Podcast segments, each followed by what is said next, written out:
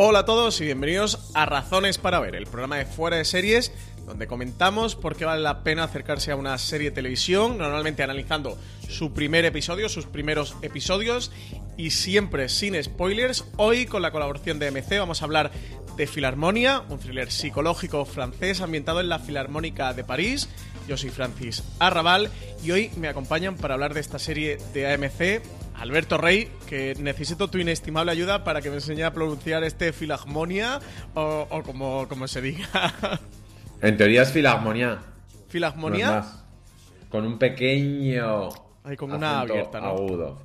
Vale, apuntado. A ver si lo digo bien en el, resto del programa. Y también tengo conmigo a Marina Such, redactora jefe de Foreseries. ¿Cómo estás? Muy buenas, Francis, ¿qué tal? Pues nada, con ganas de hablar de este Filagmonía. Alberto, ¿bien? Eh, sí, lo estoy comprobando mientras hablo porque tengo una pequeña duda sobre la, sobre la entonación, pero pero sí, me dieron una educación muy cara en algún momento.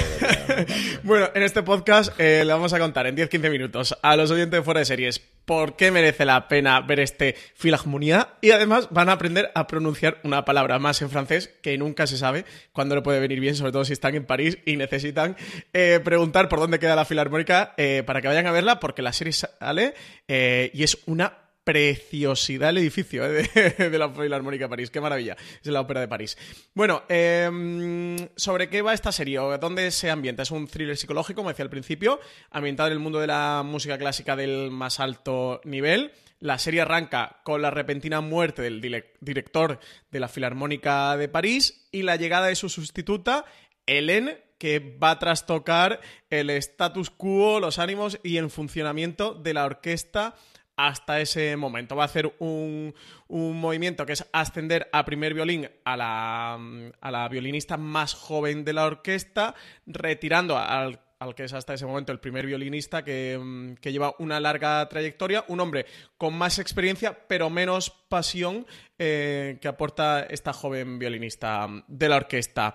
Eh, a la directora Mm, parece que tenemos por ahí unos misterios, una conspiración de fondo que le amenazan, que constantemente parece que van a salir a la luz. Y, esa es la base de este, de este thriller, de esta serie francesa. Eh, que yo, antes de todo, Alberto, te quería preguntar, ¿qué te ha parecido? Sin spoilers, eso sí, ¿qué te ha parecido Filarmonía? Tú has visto los dos primeros episodios que nos han pasado a prensa, ¿qué te ha parecido esta serie? A mí me ha parecido que es, que es muy. que de imagen es muy limpia, muy bonita. Que es, que es desde el principio es, es o sea, no, no esconde que es una serie de misterio de bastante hoy, hoy, hoy, y que habrá, y que habrá algún que otro, que otro giro potente. Y a mí el, mundo que me, que me, muestra, que ya me pasó en, en, Mozart in the, Jungle, me resulta eh, súper seductor. El, este, este este mundo de, la, de los músicos de, orquesta que son, por un lado, atletas en cierto modo, pero bastante pringados.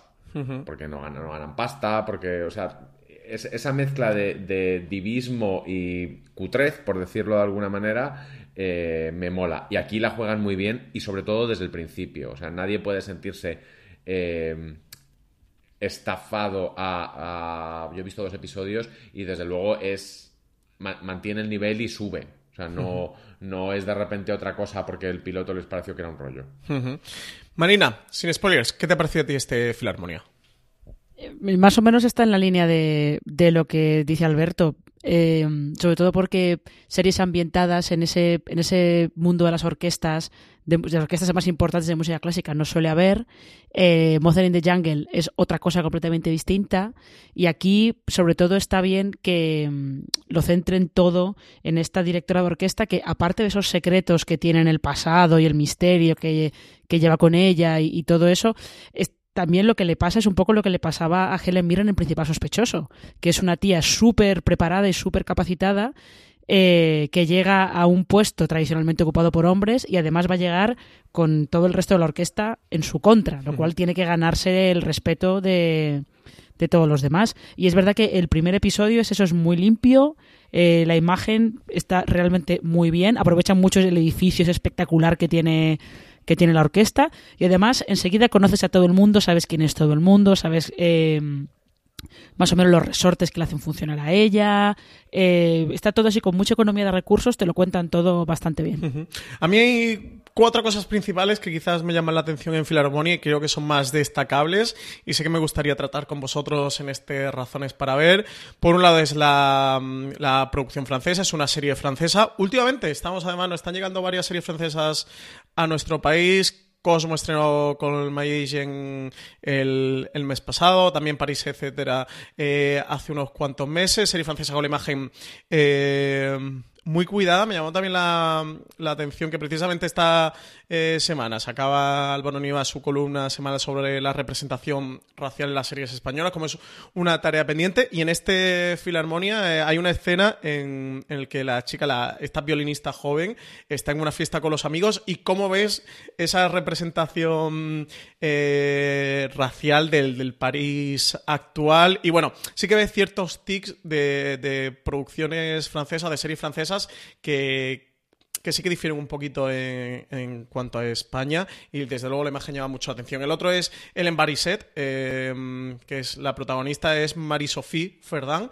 la actriz, esta directora mm, de orquesta que, además que viene de Nueva York, que, viene a sustituir al director que ha fallecido mm, eh, por, un, por un infarto un director mayor y bueno, ella es un poco casi que entra como un elefante en una cacharrería, ¿no? Eh, viene con, muchos cambios, viene de, fuera, con, otra realidad, con otros aires diferentes, con ganas de mover esta filarmónica de París y darle un poco de vida o que recobrar la vida de, esa especie de, letargo en el que ha estado y, a cambiar las cosas, eh, con además unos misterios que parecen rodearle, eh, sobre todo que se destapan al final del primer episodio. No quiero comentar, por no hacer spoiler a nadie que la gente los, los pueda descubrir, pero sí que hay ahí un par de tramas alrededor de ella que desde luego nos dejan claro por dónde va a ir esta serie, y eso sí que, quería decir en cambio en ello, que no, al principio, no, no sé si vosotros teníais esa impresión, que viendo el quizá los 30-35 minutos primeros de, la serie. Parece que vaya a ser un drama de, de, personajes ambientado en la Filarmónica de París. Y cómo hacia el final se destapa más un punto eso de thriller, de thriller psicológico que, es por donde dicen que van a que por donde va a tirar esta, esta serie. Esto no tiene que ver, lo decías tú, Marina, esto no tiene que ver con Mozart in the Jungle. Esto es una serie completamente diferente. Tiene la ambientación de una orquesta eh, de música clásica, pero estaba por, por, otro tema diferente. Luego, los personajes de, de Selene Rivière, eh, que es la, esta chica joven, la violinista, Vladimir Gregory, que es quizás el que más oposición le, va a poner, este primer violinista al que depone. Eh, Peter Follner, que es la pareja, que también hay por ahí un misterio alrededor de él. Y luego, bueno, la invitación a la Filarmónica de París y, el misterio que hay alrededor de, todo esto. empecemos por la protagonista. Alberto, ¿qué te ha parecido a ti el Barisset? Esta Marie-Sophie Ferdin como el Barisset. Pues me gusta, a mí me recuerda un poco a, a, todas esas actrices eh, francesas que cuando llegan casi a los 40 no saben qué hacer con ellas porque, porque las han explotado mucho entre los 20 y los 30 y en este caso está, está no creo que llegue a, los 40 ella, pero está muy bien pillado el, tono del personaje, la edad, ella, su personaje viene de Nueva York, entonces esa altivez de la gente que ha estado viviendo y sobreviviendo en Nueva York es, es interesante. Em, lo que decías antes de la representación racial es que París es así, entonces eh, las, segundas y las terceras generaciones de, gente de, origen árabe o de, origen, de origen vietnamita o, de origen senegalés se mezclan muchísimo y no realmente no hay debate al respecto. O sea, esa, esa, esa escena de, en casa de, de, en la fiesta de los, de los chavales, que a mí me recuerda mucho al, a la escena inicial del baile de Clímax, donde, donde en ningún momento se, se, hace ningún tipo de subrayado de la cantidad de razas y de, y de mm, tipos de, de, personas que hay, que hay en esa fiesta. Eso, eso, eso me mola y también me pasa con la, o sea, los rasgos de de Marie-Sophie Ferrand, que es, a la vez muy atractiva sin ser una guapa canónica. Eh, yo me, la creo mucho en el, en, el, en el, papel. Y hay una cosa que se te ha olvidado decir al principio cuando estabas describiendo la serie y creo que es importante. Hay puterío, hay mucho puterío. ay, es una de las tramas de misterio. Ahora vamos, luego más tarde analizamos la trama de misterio. Esa es una, el poterío es una de las tramas de misterio. Eh, Marina, ¿qué te ha parecido a ti este personaje de, la Embariset? Eh, yo aquí quería añadir solamente que eh, aparte de, ser un personaje que tiene transmite como cierta mm, no autoridad, pero como que ella está muy segura de su plan y creo que también ayuda que eh, la actriz es bastante alta. Le saca, eh, es igual de alta que prácticamente todos los hombres de, la orquesta y algunos hasta es más alta que ellos, lo cual yo creo que eso ayuda también a, a afianzar esa sensación de que ella sabe perfectamente lo que, lo que quiere hacer con la orquesta. Otra cosa es la vida personal, que ahí es donde está un poco eh, el embrollo que se tiene que ir resolviendo. Pero lo que comentado antes Alberto, por ejemplo, de la representación racial, lo que habéis comentado de la representación racial, es que eso también es, curioso porque en la fiesta eh, con los amigos de Selena ves que está todo muy mezclado, la orquesta es muy blanca, lo cual ya te, está, te, está, te, está te está poniendo ya, te está indicando que ese es un mundo en el que pues sí, los músicos eh, pueden ser un poco pringadetes porque pues a lo mejor no ganan tanto dinero como podría esperarse en una orquesta de esa categoría o tienen mucha presión, siempre están con la presión de que en cualquier momento los van a, los van a cambiar, pero mm, es una, un poquito una élite.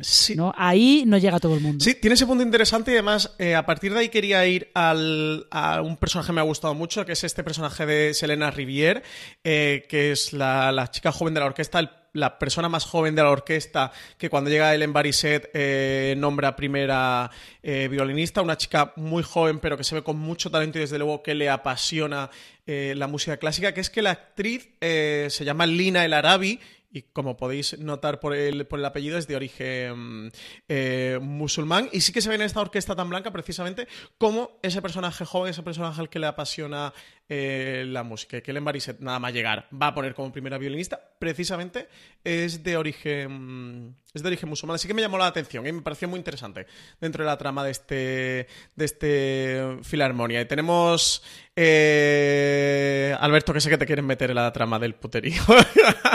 a Peter Follner, que es su pareja, esta pareja que, vivía en Francia, que ya ha vuelto. Eh, su familia vive en, París. Vemos también al padre como al padre que es luthier y, ella va a verlo durante el primer episodio. La madre también que está ingresada en un, en un hospital y su pareja, eh, que vive, se ve que vive en París, que es compositor, es pianista y compositor, y que, le llega a su pareja, pero parece que a lo mejor no le cuadran tanto las cuentas, ¿eh? como parece, como podríamos esperar. Es que al final lo que ha hecho esta mujer yéndose a Nueva York es lo que, el que tiene un novio en Granada que ni tiene novio ni tiene nada. Y, la, serie lo juega y, es verdad que es en esa parte que es la de la, comedia sexual eh, es muy oscura. O sea, es, muy eh, tiene unos puntos muy enfermizos que a mí me, me, me interesan. Se nota que no sé si habéis visto el segundo episodio donde hay un despliegue de puterío bastante importante pero que, no está nada mal. Es, muy francés, es verdad que, el cine francés y la televisión francesa eh, siguen ese cliché de que en Francia la libertad sexual es, real, porque ellos sí que tuvieron una revolución más o menos real en el 68 y que no, no, hay, no hay tantos juicios de valor y, juicios morales como podría haber en una serie americana. Es decir, la gente no es mala o es buena por, por lo que hace. Aquí, aquí son más unos unos juegos de poder dentro, dentro de la orquesta. Hay que decir también que en el primer episodio lo primero que vemos, o casi lo primero que vemos de, de Helen, que por cierto, eh, la actriz que la interpreta, eh, Marie-Sophie, tiene 42 años. Antes he dicho que no llegaría a los 40. Que nos diga qué cremas usa. Eh, lo primero que vemos, o casi lo primero que vemos de ella, es una pistola.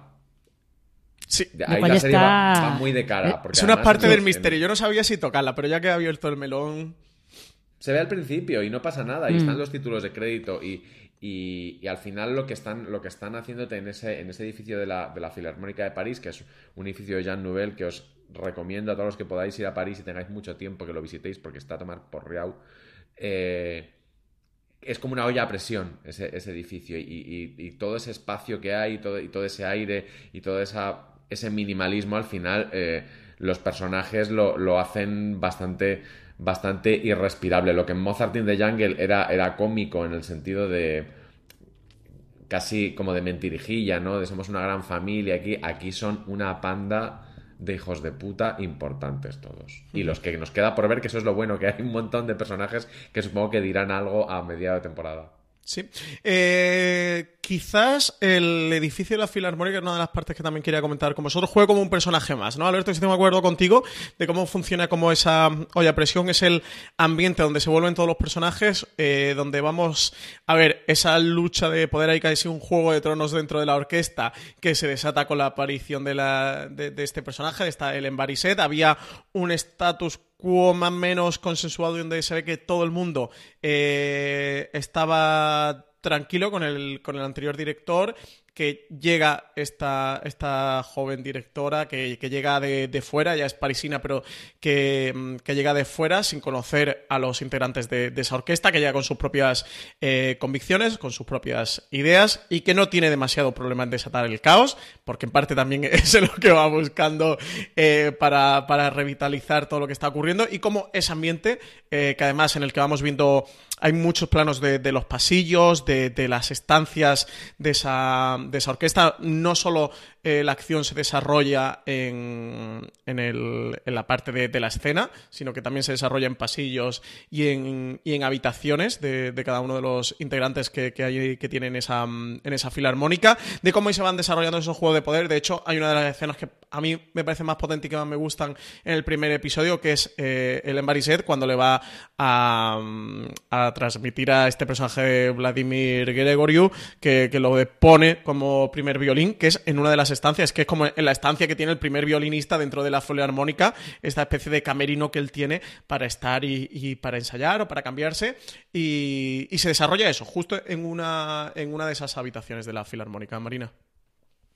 Ves que el, espacio, ahora estaba yo pensando que eh, cuando estabas hablando de cómo enseñan los pasillos del edificio y tal, es que a veces está rodado un poco como si fuera una de estas series políticas que te muestran los pasillos de la Casa Blanca, que tú mm. ves el lobbying ves ahí las presiones en los pasillos y los grupos haciendo haciendo sus estratagemas y viendo cómo pueden... Dándose empujones, que también sale la primera, en el primer episodio. Exactamente, sí, yo, eso me, llama la atención porque está un poco rodado como si fuera una serie política, como si estuvieras viendo el ala oeste el ala oeste del Palacio del Elíseo o algo por el estilo. Y, mm, y, es verdad que el edificio, es que además también al ser un edificio que destaca mucho sobre el resto de, del barrio, también te puede dar un poco la sensación de que es como una, una torre de oro o una jaula de cristal. Ellos están ahí en su microcosmos, eh, en el que se dedican a eso, a, esas puñaladas traperas. Eh, además, un microcosmos que por dentro ves que está todo como muy ordenado y muy claro y muy tal para que contraste un poquito pues con toda la movida que tiene Helen por detrás, evidentemente. Y luego para acabar, me gustaría tratar lo que a mí me gusta denominar como esto es un misterio. Eh, tenemos triángulos amorosos, tenemos futeríos, como bien ha dicho Alberto Rey. Eh, tenemos una pistola, tenemos una madre en el hospital eh, y ecos del pasado de, del Barizet, que parece que van a ir saliendo, desde luego eh, van a jugar con nosotros, con el espectador, en lo que sale, lo que no sale, entiendo, aunque de momento no lo sabemos, eh, que van a amenazar la posición de, de Len dentro de la filarmónica. Y a mí es de las partes que más me interesa, por lo que decía, aparte de este juego de poder, este casi juego de tronos que vemos en la Filarmónica de París, que es una vuelta interesante a los juegos de poder. Marina, tú decías eh, eso al lado este de la Casa Blanca o series políticas o un House of Cards, de trasladar este tipo de tramas a un ambiente cerrado como puede ser esta Filarmónica mm, eh, de París. Ver también ciertos eh, misterios de thriller eh, que le puede dar a, esta serie eso. Pues meter un elemento, ya lo decía Godard, ¿no? Lo de una chica y una pistola, ¿no? Mételos en, un guion y ya tienes un, thriller bien armado, Alberto. Sí, porque además una de, las, una de las escenas más brillantes, quizá la más brillante o la más divertida del primer episodio, y no vamos a hacer spoiler porque está bien que la gente se, lo encuentre, es cómo recibe, con qué... Eh, con qué canción recibe la Filarmónica a su nueva directora. Es un, es un gran realmente divertido porque, porque es muy reconocible y a la vez no es absolutamente obvio. Yo, yo pensé, dije, bueno, van a, poner ahora la marsellesa o algo. pero ese juego de poder es, es, interesante porque en el caso de una, de una orquesta no es una, la estructura no es piramidal, es decir, el, o no es puramente piramidal. El, el primer... el eh, primer violín no puede convertirse en director de la orquesta. Son cosas completamente distintas y cada uno está en su puesto. Pero hay, hay una escena en el, en el, en el primer episodio en el que una de las, de las creo que era una, una mm, músico de cuerda, le dice, le dice a la, a la violinista, los artistas somos nosotros, no ella, que es la que solamente es una directora. Entonces, esos juegos de, egos artísticos, que yo los recuerdo, por ejemplo, en series como, como Flesh and Bone, por ejemplo, donde también se, se, jugaba esto. Yo soy la primera bailarina, no soy la directora del, del, ballet, pero puedo tener el mismo poder que, la, que, el, director del ballet. Y aquí se, se juega se juega bastante a esto. También hay una esta nostalgia de pues el, padre de el padre de ella, que es que eso, como decías, es, es Luthier, la madre, que no sabemos exactamente qué, qué papel juega. Y luego otra cosa que a mí me interesa destacar es que hay tres o cuatro relaciones entre personajes, y yo creo que he visto más que vosotros, que sigo sin entender muy bien, y eso me gusta. Porque no, no acabo de detectar si es una tensión sexual, si es un... Me pasa un poco como como en Muerte en León, que dices, bueno, pero estas tías exactamente qué les une. Hay, se desvela de, dos personajes relativamente pronto, pero mm. hay otros, concretamente eh, la, la mujer rubia metida en el triángulo amoroso y otro de los, de, los, de los músicos que no acabo de ver exactamente qué tienen esos dos entre manos y a mí es por donde me ha enganchado la serie.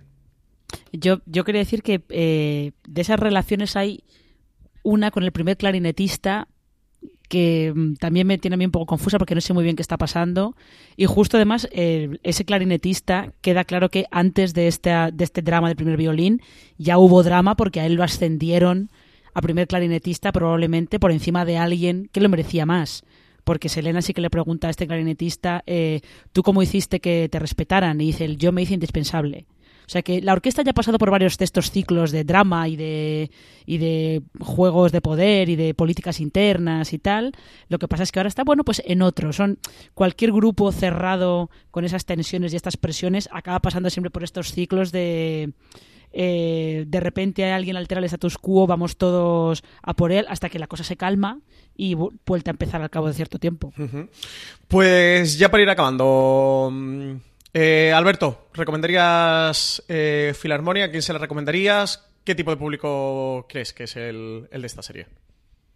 Pues mira, voy a decir una cosa que a lo mejor os parece una tontería, pero yo la digo muy a menudo. La gente que esté estudiando idiomas, la gente que esté estudiando francés, ya inglés ni me meto, pero la gente que esté estudiando francés, que son muchos, aprovechen, porque la serie tiene un un francés a veces muy complicado y muy coloquial. Y los franceses ya sabes que coloquiales es empezar a, quitar cosas que deberían estar ahí, las quitan porque les estorban en las frases. Eh, pero está, está bien, a mí me, estas series me sirven para, refrescar mi conocimiento mucho poco del, del idioma y luego que, que, es, que es muy bonita que es muy bonita y a mí no me parece ninguna tontería. El edificio es muy bonito, la gente lleva una ropa muy bonita. Eh, esa idea de, que estás entrando en un mundo eh, que es elitista, como mi vida no, lo es, yo creo que la tele está para eso, para enseñarnos, pues eso, como decía Marina, los pasillos de la Casa Blanca o, el bufete de Alicia Florrick o en este caso la, la Filarmónica 2, que se llama así el edificio de París. Marina, ¿a quién recomendarías tú esta serie de Filarmonía? Em, pues yo creo que gente que, espectadores que les gusten los dramas de misterio, porque a lo mejor si decimos, es verdad que es estilo psicológico, pero igual si decimos thriller pensamos que va a ser una cosa como de... Eh, como más trepidante y sí, aquí hay, aquí hay giros que, y sorpresas que a veces no te esperas, pero va más eso por un drama de misterio que se vaya, se va, el thriller va viniendo a través de la exploración de los personajes y sobre todo la exploración de esta Hélène Barisset que desde luego oculta bastantes cosas. Pues yo se lo recomendaría a gente que le gusten las producciones europeas en general, francesas en particular. Creo que es muy interesante mm, de ver, sobre todo en cuanto al, al estilo. Así que, gente que le gusten series francesas, que se pongan esta Filarmonia. Eh, gente, por supuesto, que le guste el mundo de la música y la música clásica, creo que en este Filarmonia se lo van a pasar genial. Eh, el momento, Alberto, que decías tú de cuando la orquesta le da la bienvenida con un tema musical que no vamos a desvelar para que, para que sorprenda a los espectadores que se acerquen a verla, eh, me encantó y escuchas así la orquesta de una manera potente, pero me gusta muchísimo el, momento en el que, la escena en la que tiene el Bariset con esta Selena Rivier que le hace la entrega de un, de un violín que están en, no sé si es la, una de las riberas del Sena, en, en una especie de parque. Ese momento en el que ella se queda tocando el violín me pareció una preciosidad. Así que eso, gente que disfrute de la música clásica, que le guste este escenario, sin duda va a disfrutar eh. Y luego gente que, esté buscando algún thriller, eso, thriller psicológico, eh, con roles de poder, triángulos. Eh, amorosos y también de poder, etcétera, etcétera. Creo que en este Filarmonía también le va, le va a gustar mucho. Bueno, pues con esto despedimos este Razones para ver de Filarmonía. Recordad que se estrena el próximo jueves 7 de marzo a las 11 y cuarto de la noche en AMC, que lo podréis disfrutar en la emisión en directo, en lineal, que luego también lo tendréis eh, bajo demanda en los servicios de pago de los operadores donde podéis encontrar AMC Alberto Rey, muchísimas gracias por estar con nosotros en este podcast sobre Filarmonía. Gracias a vosotros. Y una última cosa, esta es una serie donde sí que hay hoy, hoy, hoy, hoy, hoy, y que mientras la estás viendo tú solo en tu salón, de repente te descubres diciendo, es muy mala. Helen. Eh, Marina, muchísimas gracias por estar en este Razones para ver Filarmonía. Un placer, como siempre.